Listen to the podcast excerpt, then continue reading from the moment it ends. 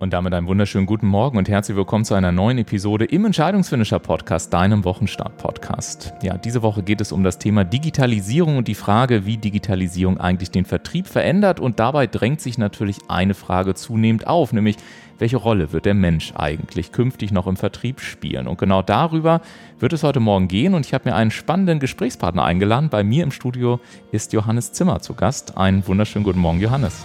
Guten Morgen, Ulf. Ich freue mich sehr, dass du hier bist. Und äh, ja, damit ihr überhaupt wisst, wer Johannes ist, kommt hier natürlich erstmal die ganz offizielle Podcast-Vorstellung. Ja, mit 25 Jahren gründete Johannes sein erstes Business ähm, und war unter anderem, wie ich gelesen habe, als Startup-Mentor tätig. Und in dieser Zeit äh, habe ich auf deinem LinkedIn-Profil gelesen, da sind wir schon fast bei Social Selling, ne? Das ist cool. Man kann ja. nur bei LinkedIn gehen und sagt sofort, ah, ich kann eine geile Anmoderation schreiben. Steht und, der, alles. Und, der, und derjenige fühlt sich auch sofort wohl. Das ist immer total ja. cool. Und ich habe gelesen, in dieser Zeit lernte er bereits, auf Knopfdruck die richtigen Worte zu finden, Menschen zu begeistern und machte aus dem Verlassen der eigenen Komfortzone einen Sport. Und heute gibt er seine Erfahrungen an Unternehmer und Unternehmerinnen weiter, die gestalten wollen und dabei vor allen Dingen im Social Media Bereich äh, verkaufen möchten. Und ich habe gelesen, was ich bei dir ganz spannend fand, dass du zwar sehr früh ähm, Vertriebserfahrung gesammelt hast, aber lange Zeit eigentlich dir Vertrieb nicht so richtig Fun gemacht hat. Mhm. Und dann scheint sich irgendwas durch, durch Social Media letztendlich äh, verändert zu haben, ne?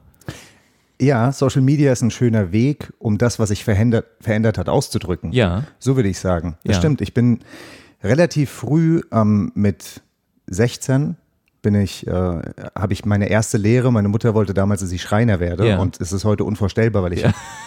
nicht mal zwei linke Hände, ich habe vier Füße so ungefühlt, also ja. handwerklich gar nicht begabt. Bin dann aber sehr früh in den Vertrieb gegangen und das stimmt. Ich bin sehr lange drin und instinktiv habe ich das auch immer gut gemacht. Es hat aber nicht immer Spaß gemacht. Mhm. Ja, und das hat auch ganz viel mit persönlichen Themen zu tun, was ich heute auch erlebe. Mit Menschen, mit denen ich arbeite, was sie für Blockaden und Herausforderungen mhm. im Verkaufen erleben, weil Verkaufen oder im Vertrieb aktiv zu sein, was eigentlich jeder Selbstständige sein muss, weil sonst ohne Kunden ist schwierig. Ja bedeutet auch sich zu zeigen, ja. bedeutet mit anderen Menschen zu interagieren, ja. bedeutet auch mal Nein zu hören. Ja. Wobei die Angst vor dem Nein meistens viel, viel größer ist als das Nein selbst, aber das ist dann wieder der nächste Punkt. Und für mich war, geht eigentlich so die Persönlichkeitsentwicklung, mit der ich so vor fünf Jahren ungefähr angefangen habe, mhm. ähm, ziemlich genau einher auch mit der Entwicklung im Sales. Mhm. Und das ist auch heute das Thema eigentlich. Absolut, ja. Was ich halt gemerkt habe, ist, der Faktor Mensch, ja, das, was ja die Überschrift ist, ist einfach super entscheidend. Ja. Sowohl für mich wie auch für die andere Person. Ja, ja, definitiv.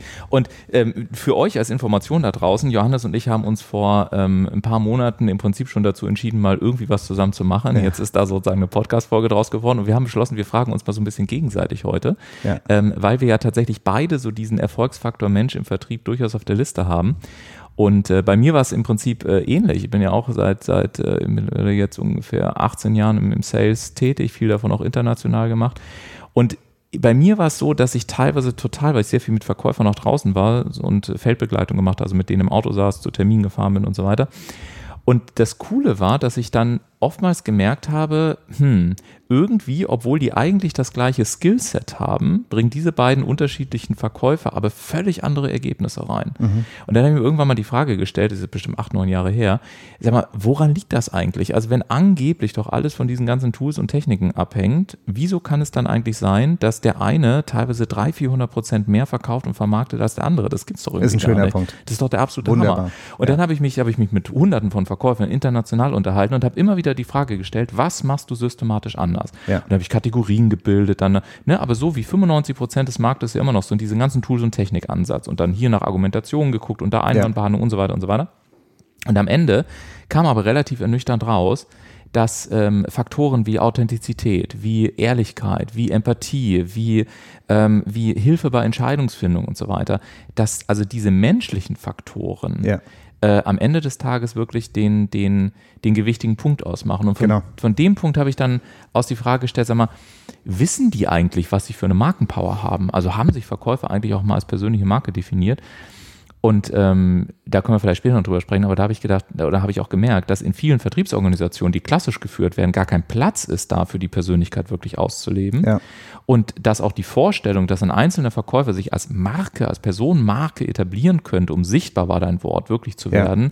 das ist für viele Unternehmen immer noch äh, komplett, äh, also heute noch äh, wirklich äh, komplett neu. Ne? Du, du, haust auch, du haust auch schon so geile Sachen raus. Ich muss echt aufpassen, dass ich mir das merken kann, weil auch der, der, der, der Außendienstaspekt aber zu dem, was du zuletzt gesagt hast, Authentizität ja. ist so entscheidend.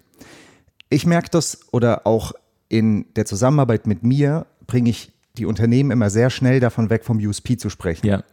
Weil das ist genau die schöne Unterteilung. Der USP haben wir alle Hunderte. Kannst du dir überlegen, machst du irgendwas Besonderes in deinem Angebot, geht der Vertriebler raus oder das wird ja rar, dass wir rausgehen, merken wir auch gerade. Wir müssen gar nicht mehr in den Flieger mhm. oder ins Auto, mhm. um, um ein äh, cooles Meeting zu haben. Mhm. Und dann stelle ich lieber die Frage, was ist denn dein UAP? Mhm. Und zwar die einzelne Person, mit der ich arbeite. Und dann werde ich immer mit großen Augen angeguckt. Dann sage ich, was ist denn dein Unique Authenticity Point? Ja. Das, was dich hier ausmacht. Ja. Ich habe gestern mit einer jungen Dame aus einem Callcenter gearbeitet habe sie gecoacht, habe ich auch gefragt, wie ist das denn bei den Callcenter Agents? Gibt es viele von. Ja. Aber die haben ja eine eigene Motivation auch, ja. warum sie den Job machen, warum sie mit den Menschen sprechen. Ja. Wird das herausgearbeitet? Wurde ich auch mit großen Augen angeguckt. Mhm. Ja, und da bin ich total bei dir, weil vor allem heute, wenn du dir mal auch anguckst, wie die Entwicklung der, der Kommunikation, gerade im Vertrieb, fahren wir noch raus, treffen wir uns viel, das wird immer digitaler. Ja. Es wird immer weniger werden dass wir, ähm, dass wir rausfahren. Und deswegen wird es umso wichtiger, dass du sehr connected damit bist, ja. sage ich mal. Und, und ähm, der Kaufprozess selbst, der Kunde will ja keine Infos, die hat er ja. Ja. Informationen wäre bei Google letztendlich. Genau, ja. Informationen und Wissen genau. ist nicht das Thema. Das haben die alles. Wenn die also in den Kontakt mit dir gehen, dann sind irgendwie 70 Prozent mm. der Entscheidung ist dann schon durch. Mm. Und dann geht es darum, eine Emotion auszudrücken. Ja die Person sich gut fühlen zu lassen. Weil das, was du sagst, ist immer nicht so wichtig. Das, was du, das Gefühl, das du übermittelst. Mhm. Und das ist das, warum du dann sehr schnell kaufst mhm. oder eben sehr schnell nicht kaufst. Und ich glaube, das ist genau der, der Fakt, auf den wir, auf den, auf den wir so ein bisschen hinaus wollen. Mhm. Ja? Ich habe äh, witzigerweise im äh, Vorfeld äh, habe ich mit einem ähm, ja, lieben Bekannten telefoniert, äh, der ähm, im Bereich, äh, sagen wir mal, Online-Shopping-Systeme sehr erfolgreich ist und unter anderem auch äh, Trainer bei der Google Zukunftswerkstatt. Mhm. Dr. Sebastian Decker, das macht immer sehr viel Freude, mit Sebastian zu sprechen. Und ich habe ihn ähm, am Telefon gefragt, ob er uns netterweise mal sagen könnte, ähm, wie wichtig der Mensch im Vertrieb eigentlich äh, aus seiner Sicht wird, wenn tatsächlich auch immer mehr digitalisiert wird. Und äh, die Antwort, äh, die passt, glaube ich, ganz gut zu dem, auch was du gesagt hast. Da hören wir mal eben kurz rein. Ja, es wird Bereiche geben, die werden zu 100 Prozent digitalisiert werden und wo der Mensch vielleicht auch gar nicht mehr so nötig ist im Vertrieb. Das sind dann aber Standardprodukte so von der Stange. Wenn ich jetzt ein Schulbuch kaufe oder eine Packung Shampoo, dann weiß ich ganz genau, was ich brauche und da brauche ich an sich keine großartige Beratung mehr, weil das Produkt klar ist. Aber der Vertrieb wird sich durch Digitalisierung dahingegen verändern, dass bestimmte Aufgaben wegfallen, aber der Vertrieb, dadurch, dass er durch Digitalisierung unterstützt wird, dann in anderen Bereichen deutlich mehr Kapazitäten hat. Und ich glaube, dass wir da eine ganz, ganz große Chance in Zukunft haben. Ich nehme als Beispiel meinen Vater. Mein Vater hat jahrzehntelang im Außendienst für im Baustoffbereich gearbeitet. Das heißt, er ist von Baustelle zu Baustelle gefahren und hat da ähm, ja, die Menschen beraten und dann entsprechend darüber gesprochen, was kann er ihnen anbieten vom Zementsack über die Solarzelle auf dem Dach. Und die meiste Zeit hat er dadurch verbracht, dass er von Baustelle zu Baustelle gefahren ist oder vielleicht gerade die Leute nicht im richtigen Moment erwischt hat. Ja, heute haben wir zum Beispiel ein Projekt mit einem Hagebau, wo wir für die äh, für die einzelnen Hagebaustandorte Anfragen generieren und der Außendienstmitarbeiter muss dann diese Anfragen nur noch bearbeiten. Das heißt, da werden konkrete Produkte oder Lösungen angefragt. Jemand fragt ein Garagentor an, jemand fragt Haustüren oder Fenster oder ähnliches an und dann kann der Vertriebler hingehen und den Kunden entsprechend dann qualifiziert beraten für eine komplexere Fragestellung. Und hier werden Menschen immer gebraucht werden und auch immer notwendig werden. Und da haben wir einfach in Zukunft mit Digitalisierung die Chance, da Menschen einfach viel, viel effektiver ja, einzusetzen und den Kunden einfach viel besser zu unterstützen, weil unser Vertrieb einfach mehr Zeit auch dafür dann haben wird. Also ich glaube, so wie Sebastian sagt, eben, es gibt da wirklich eine ganze Menge Chancen, aber es gibt eben auch wirklich sehr viele Veränderungen. Ähm, wie erlebst du das denn? Glaubst du, dass, dass sich der Markt auch wirklich so in diese zwei Kategorien teilen wird? Ja, ich fand das, ich finde ich find diesen, ähm, die Theorie, dass wir mehr Zeit für gewisse Punkte haben, ganz, mhm. ganz wichtig. Ich glaube aber, das Erste, an was ich gedacht habe, war, als ich gerade zugehört habe, war die Herangehensweise. Mhm. Weil die Herangehensweise A war ja, ich sitze ja relativ viel im Auto, fahre irgendwo hin und überrasche auch jemanden, der unter Umständen gar keine Zeit hat. Das ist, glaube ich, eine ganz andere Psychologie, als wenn jemand sagt, ich habe am Mittwoch um 16 Uhr Zeit und möchte mich mit dir über ja. dieses und dieses Thema austauschen. Ja, ja. Das ist eine ganz andere, ein ganz anderer Rahmen für mhm. das Gespräch, was stattfindet.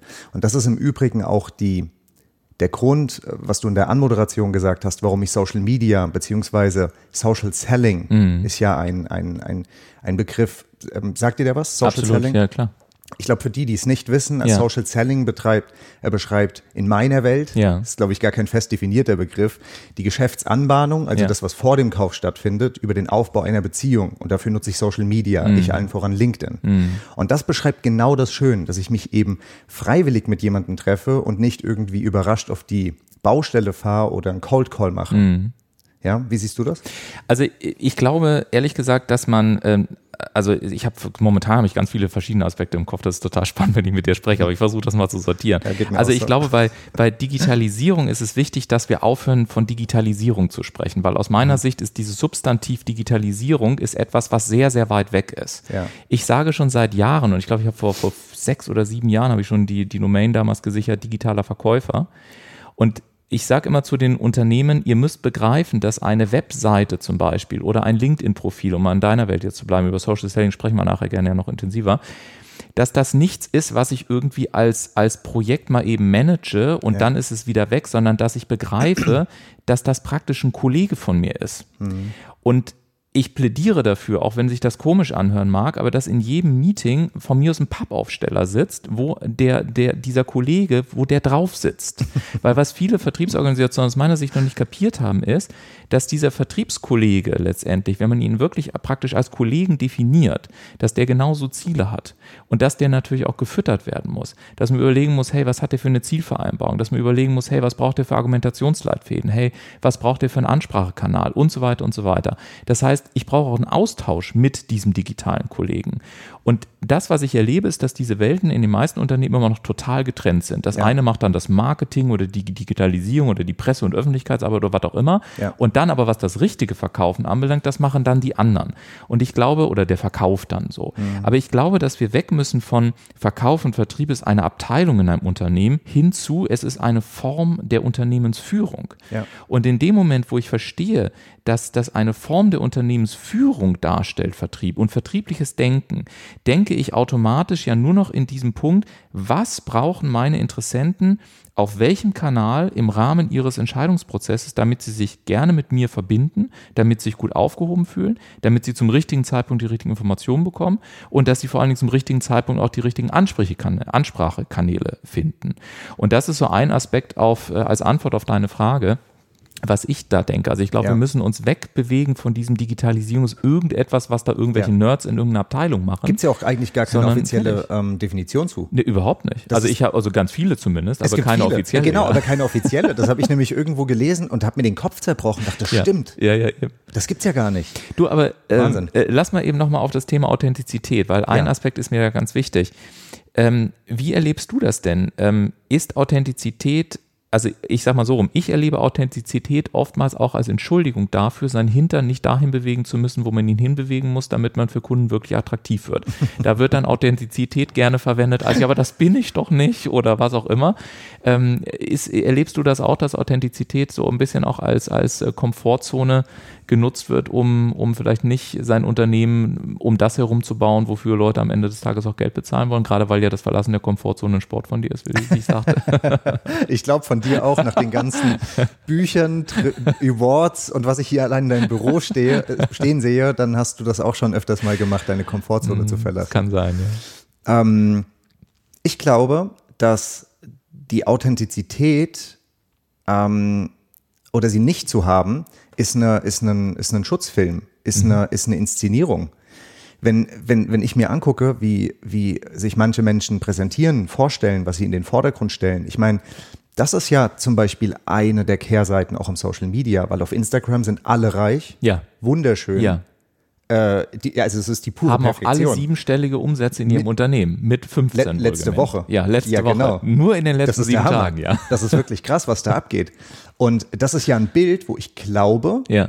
was ich sozusagen nach außen tragen muss, damit danach jemand kauft. Und ich hatte eine meiner liebsten äh, Kundin heute, eine Freundin, äh, Diana, mit der ich mal ein sehr intensives Gespräch äh, geführt habe darüber, muss ich eigentlich behaupten, dass ich der oder die Person bin, Experte in dem und dem Bereich, damit die Kunden kaufen? Mhm. Da habe ich gesagt, nein, was ist denn die Wahrheit? Mhm. Da hat sie gesagt, na ja, ich habe eine unglaubliche Leidenschaft für mein Thema. Mhm. Ich entwickle mich hier jeden Tag weiter. Ich will, dass die Kunden die, den geilsten Erfolg haben. Hat so eine riesen Energie aufgebaut mhm. und hat auf den Tisch gehauen und mhm. hat gesagt, mir ist das wichtig und das. Und da habe ich gesagt, das ist die Power. Und dann war sie authentisch. Mhm. Und dann hat sie sich gut gefühlt. Mhm. Und darum geht's.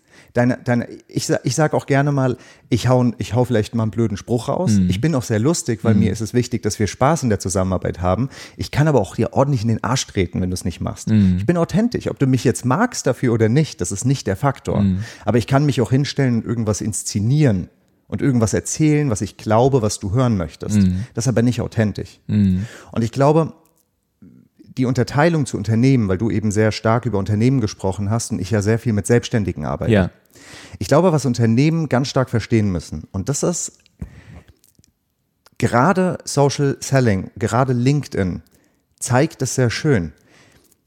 Weil LinkedIn hat ja immer die persönliche Seite und eine Unternehmensseite. Ja. Es sind ja immer genau die beiden Faktoren. Ja.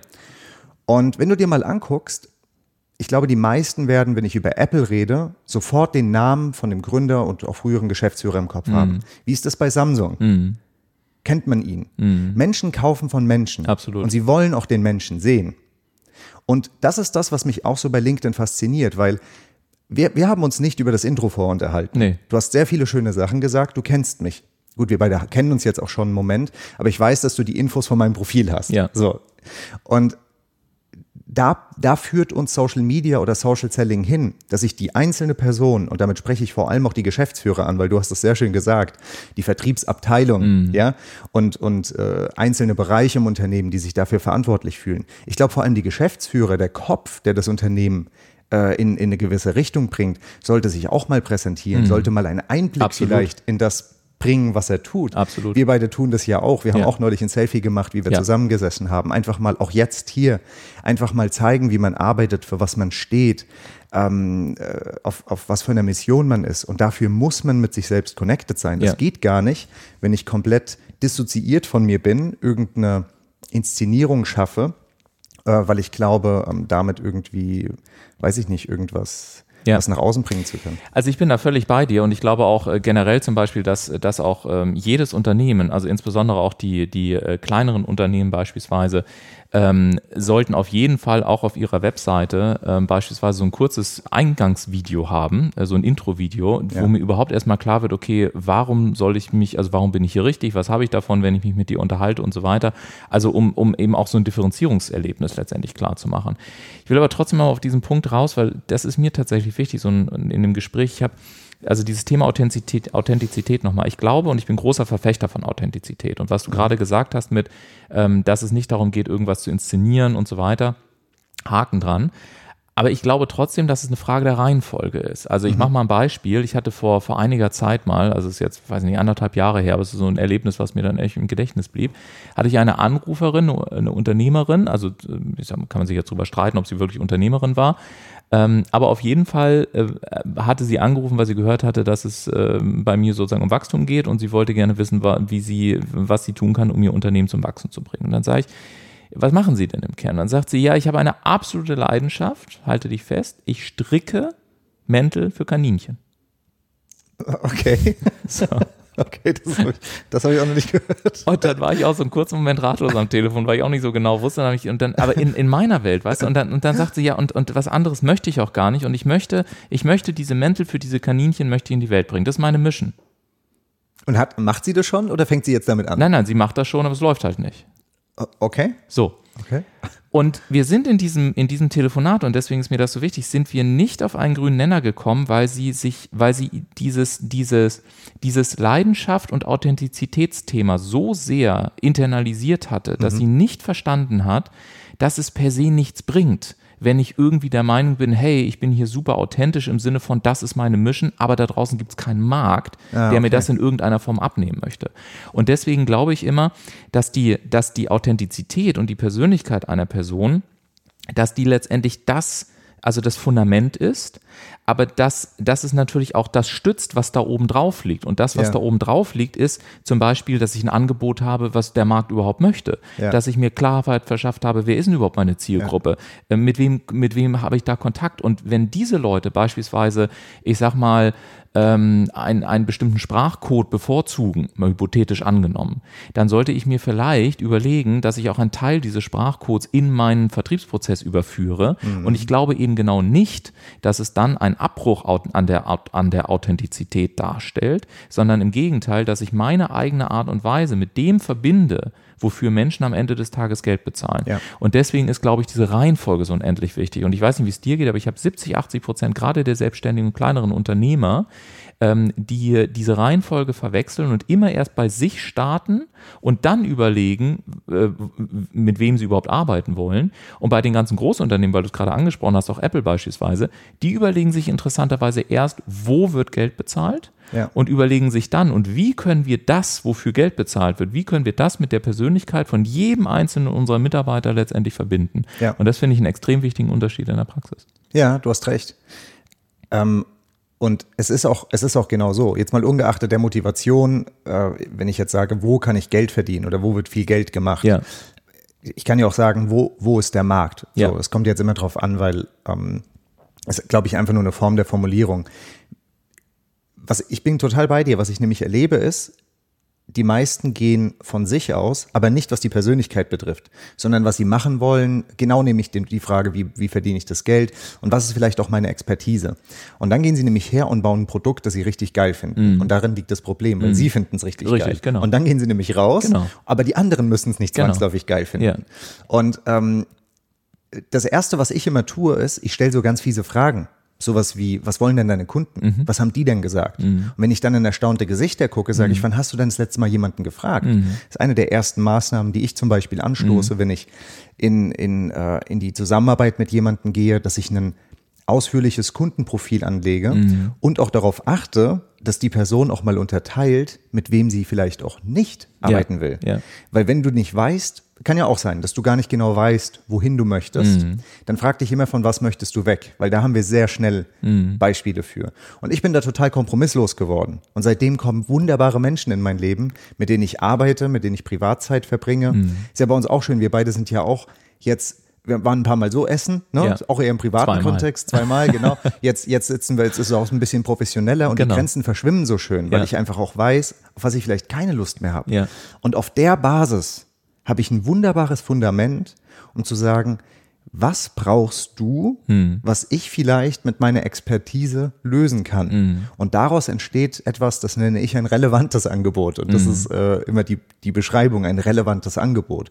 Und ich mache das eigentlich über ja, eine Analyse und, und Interviews. Hm. Was ist dein erster Schritt, wenn du ja, also letztendlich ist das, äh, ist das ein wesentlicher Faktor. Also Wachstum entsteht letztendlich oder Wachstum am Ende des Tages und das auch Erreichen von Vertriebszielen ist eigentlich immer eine Schnittmenge. Und einer ja. der Faktoren, die ich mir anschauen muss, ist letztendlich der Markt. Also was habe ich überhaupt für einen Markt?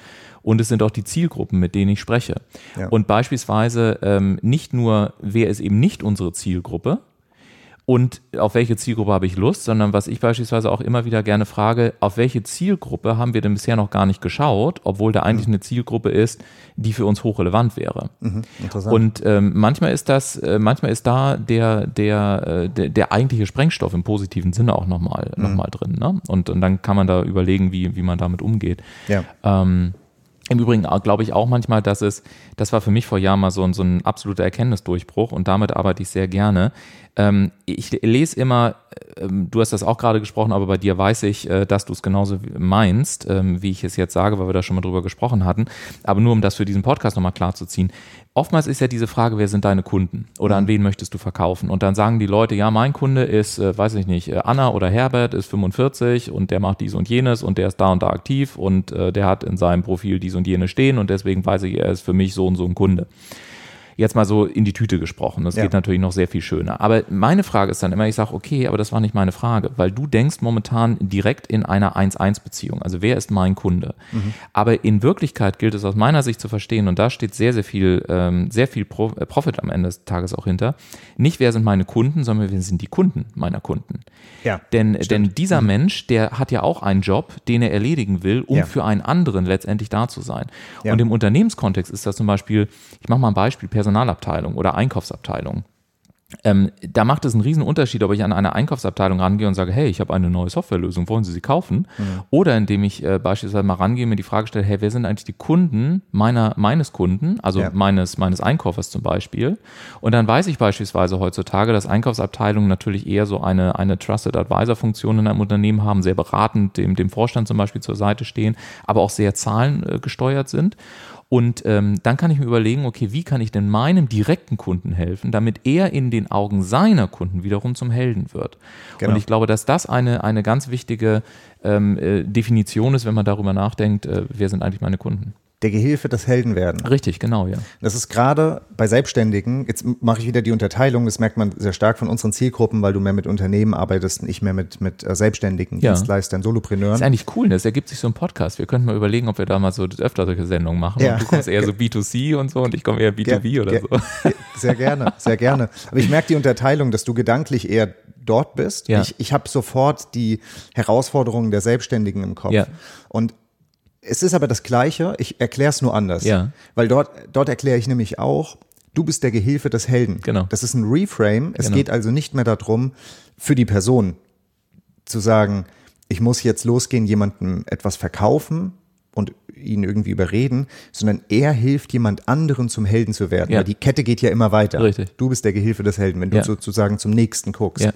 Und da tue ich genau das Gleiche. Was tun, eigentlich deine Kunden und was wollen sie? Ja. Und äh, dann entsteht nochmal ein, ein, ein anderer Blick darauf. Und es, es fühlt sich auch anders an für die Person, wenn ja. sie damit äh, wenn sie damit rausgehen. Ja, definitiv. Also ist ja die Frage, was ähm, können wir bisher festhalten? Also ich glaube, Faktor Mensch im Vertrieb ist definitiv äh, weiterhin äh, absolut notwendig, auch wenn sich vielleicht im Standardgeschäft ähm, der, der, der einzelne menschliche Faktor so ein bisschen verabschiedet. Ich habe im Übrigen, kann ich nochmal ähm, noch mit einwerfen, ich habe ein paar Zahlen rausgesucht, was ich ganz interessant fand. Ja.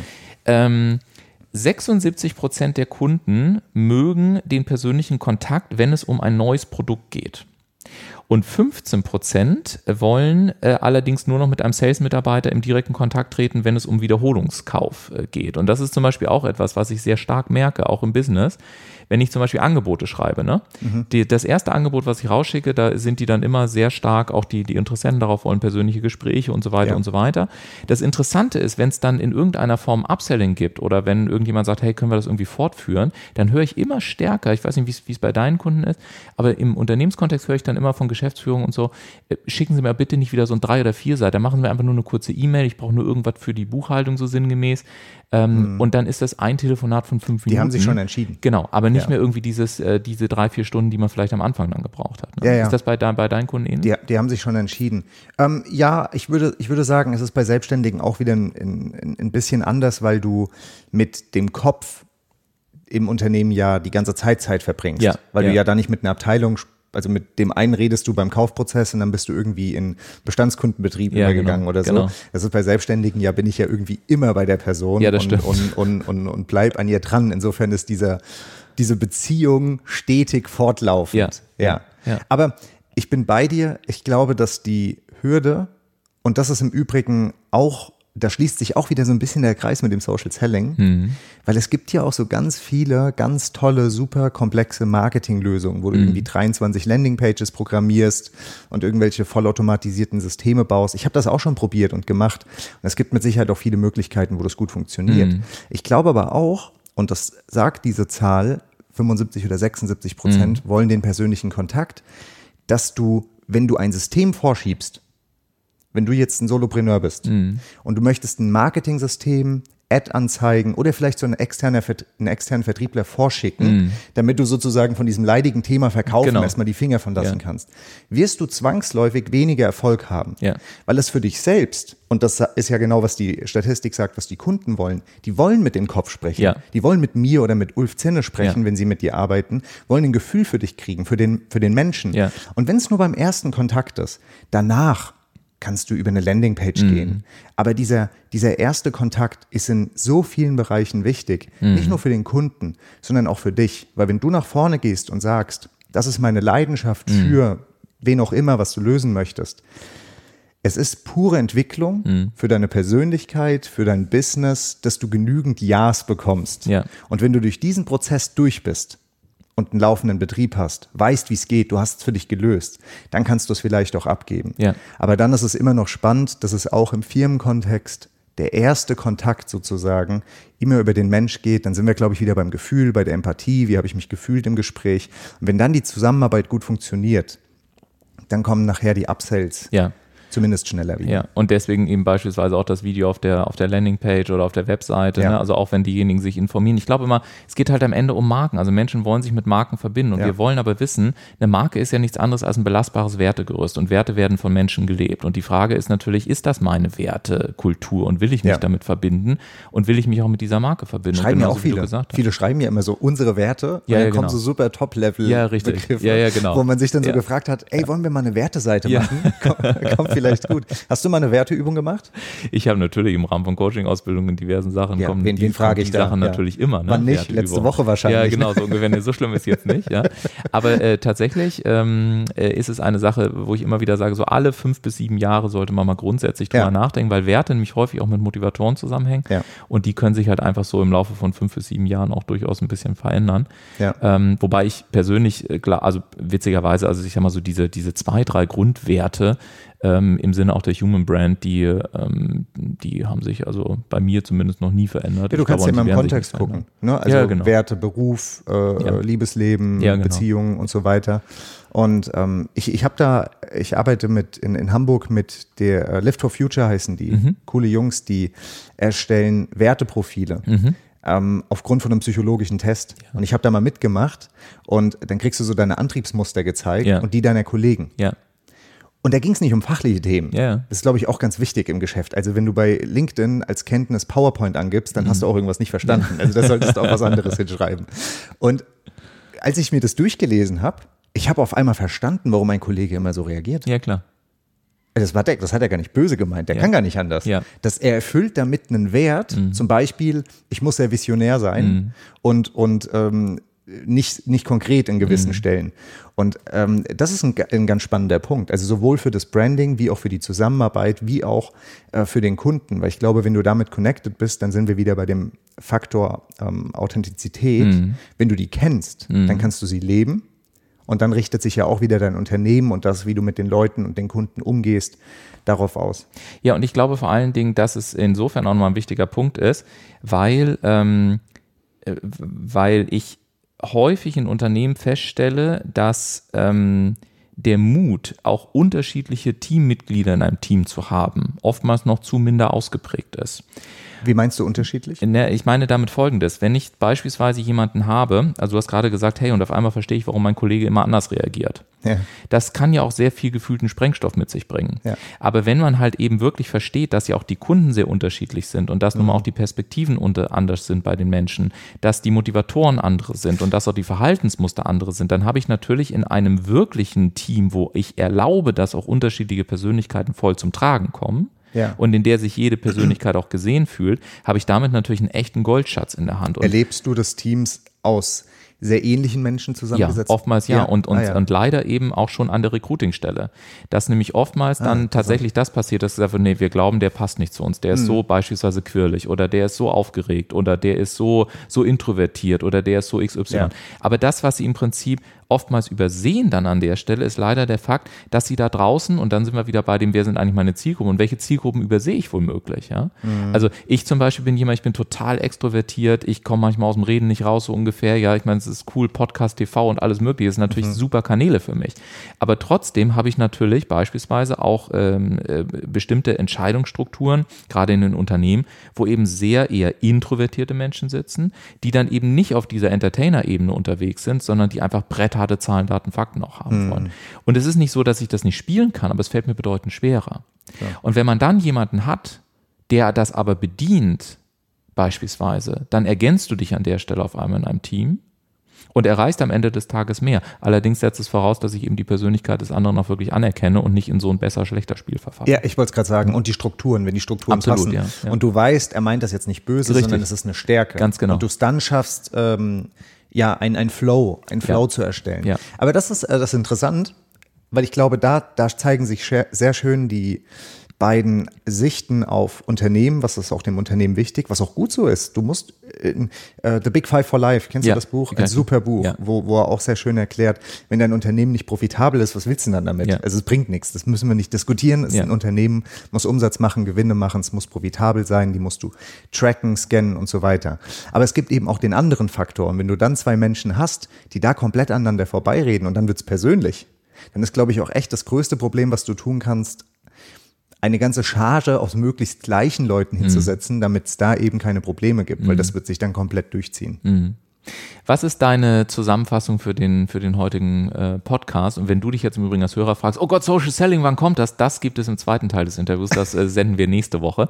Ähm, aber was ist deine Kernbotschaft erstmal soweit für diesen Podcast? Hm, die Kernbotschaft, ich glaube, dass der Faktor Mensch im, ich sage jetzt mal im Geschäft, das war die Überschrift, war ja auch Vertrieb, aber ja. im Geschäft schon immer wichtig war, aber im Rahmen der Digitalisierung vor allem auch immer wichtiger wird. Ja, ja. Ich glaube, dem schließe ich mich an. Und ich glaube, dass es vor allen Dingen ähm, deswegen auch wichtig ist, weil wir verstehen müssen, dass alleine, wenn ich mir jetzt auch solche Faktoren, über die wir jetzt gar nicht mehr gesprochen haben, aber wenn ich mir anschaue, Generation Z, wenn ich mir das ganze Thema Informationsoverload anschaue, wenn ja. ich mir das ganze Thema Unsicherheit, Generation ja. Snowflake oder wie ich es auch manchmal etwas sarkastisch nenne, Generation, ich weiß nicht, und das ist nicht böse gemeint, aber die Möglichkeiten sind heute so ja. vielseitig, dass viele Menschen es echt nicht mehr wissen. Kompletter Overload. Das heißt, ich glaube, es wird bei allem Digitalisierung oder wie ich es nenne, auch bei allen digitalen Kollegen, wird es immer diesen Faktor geben, dass ich mich irgendwann mal gefühlt in den, Achtung, das klingt jetzt komisch, aber ich möchte gefühlt in den Arm genommen werden. Und ja. ich möchte jemanden an meiner Seite haben, der mir als Sparringspartner für Wachstum zur Seite steht ja. und der, der mir hilft, Entscheidungen zu treffen, bei denen ich am Abend gut einschlafe und am nächsten Morgen entspannt wieder aufwache. Ja. Und das in einer Zeit, in der sich echt viele, viele richtig krasse und schwierige Fragen stellen. Ja. Und deswegen Guck ist es auch, glaube ich, passiert. absolut, ja. gerade jetzt auch mit Covid. Und deswegen, glaube ich, ist diese Persönlichkeitsentwicklung für Verkäufer auch so immens wichtig, ja. dass sie begreifen, es geht nicht darum, Persönlichkeitsentwicklung im Vertrieb da zu meinen, lächle mehr als andere, sondern es geht darum, eine innere Stabilität zu finden, ja. in eine innere Mitte zu kommen, eine innere Kraft zu entwickeln, dass sich wirklich jemand halten kann und mhm. den auch im Rahmen von Entscheidungsprozessen dadurch zu begleiten. Und ich glaube, das wird niemals ein, ein egal wie gut die Rechner werden und egal wie schlau die Algorithmen werden, diese diese, Aufgaben, die wird niemals in irgendeiner Form ein, Ganz im Gegenteil, ein, ein Computer ja erledigen können. Immer schneller und die Anforderung ist, die Entwicklung geht ja exponentiell in ja. der Geschwindigkeit. Ja. Und das ist ein Fakt, warum sich viele so abgehängt fühlen. Ja, das stimmt. Das höre ich in letzter Zeit sehr häufig. Ja. Das ist alles so schnell. Ich weiß gar nicht, wie ich das machen soll. Ja, absolut. Und, und dann sage ich, und ich, ich stehe ja dann oft als Mentor da, ich weiß, mir geht es genauso. Genau. Und dann sind wir genau bei dem Punkt, den du gerade gesagt hast, die innere Stabilität und dass das auch okay ist.